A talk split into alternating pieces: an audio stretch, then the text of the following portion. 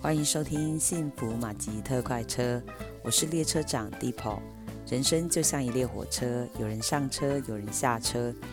有时你是车上的旅客，有时你是月台上送行的朋友，当然你也可以是看风景的游客。Deepo 会为您分享许多旅客的生命故事，有的跟保险有关，有的跟生活有关。幸福马吉特快车即将启动。今天我们。我来说一说同事分享他的客户在理赔的经验上面，让我非常非常的震撼。那我们称这个客户叫梅学姐吧。梅学姐的先生非常非常的讨厌保险，他只要看到保险业务来到他们家，他就会把他赶出去。他们认识同事之后，就决定做了保单的调整。他们家的所有的人都在外面偷偷的签名，就是怕爸爸知道。他们都买了两家的实支实付医疗险、意外险、癌症险，还有失能险。买了保险几年之后，梅学姐因为感冒一直都看不好，她就去了大医院详细的检查，后来发现她是肺癌。手术之后，医生说她必须要用口服的标靶药物，一颗是一万三，一天吃一颗，一个月要三十九万。陆陆续续治疗之后，发现他们吃这个药已经有抗药性，所以医生建议他们必须要换其他的药物来治疗。医生说改用三合一的化疗药物，二十一天要花二十六万。这样一路治疗下来，爸爸都请医生用最好的药物来治疗。医生刚开始来到病房的时候，都会夸赞梅学姐说。你的先生好爱你哦，要不然你们家就是有钱人，要不然他怎么舍得花这么多钱，无论如何都要照顾你，把你治好。旁边的孩子就会对医生说：“才不是嘞，是因为我妈妈有买保险啦。”经过五年多的治疗，梅学姐慢慢的造成了呼吸上有很大的困难，医生后来开出了失能诊断书。上面写明了终身只能从事轻便的工作，这样就启动了失能险的第七级残废。两家失能险都开始理赔了一笔钱，其实状况越来越差。不到一年的时间，梅学姐已经造成她双脚没有办法走路，需要躺在床上使用呼吸器，都要专人来照顾。这么严重的情况，其实已经是保险里面的一级残废。这个时候，梅学姐每个月是领四万块。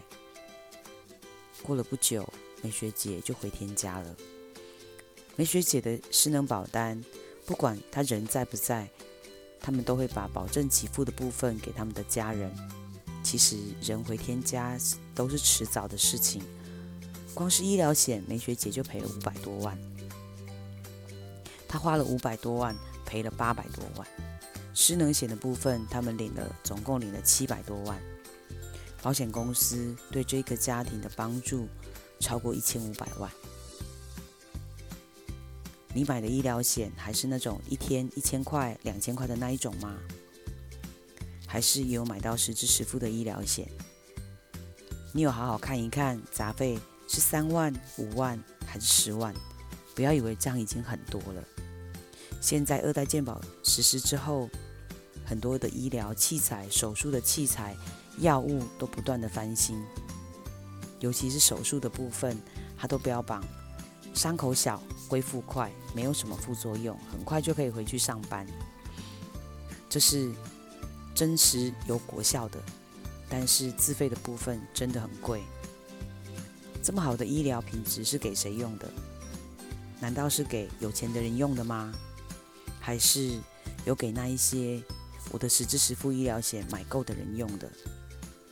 越来越多的人买实支实付的医疗险是买两家甚至到三家，两家基本的是要来付医药费的，第三家的理赔可能是要让我们在家里好好休息，请看护。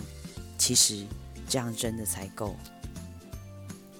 其实没有人想要用到这样的理赔金额。毕竟失去我们的家人是非常痛苦的事。有很多人跟我说，我的家族有长寿基因，或者是说我都有在运动，很健康，或者说我很养生，不太会生病，所以我不用买那么多医疗险。其实我们可以到医院去看看，在治疗的人本来就很弱吗？或者是他们吃素就不会得癌症吗？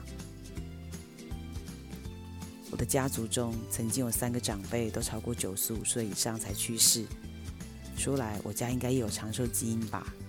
很可惜。我家的两个长辈都是癌症走的，四个人就一个人罹患癌症。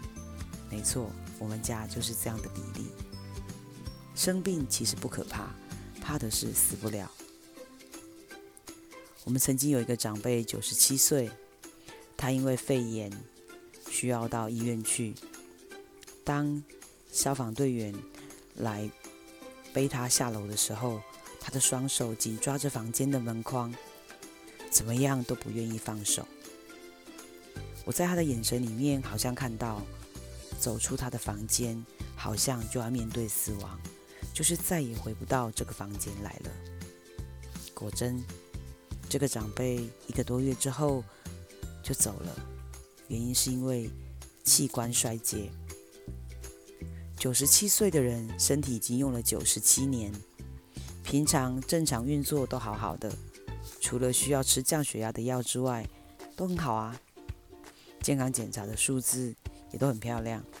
但是，一旦身体有状况，插管治疗，我想就很难恢复健康了。你的实支实付医疗怎么买的？买了几家？你有很多问题想要问我吗？可以留言给我。你喜欢我的节目吗？欢迎按订阅。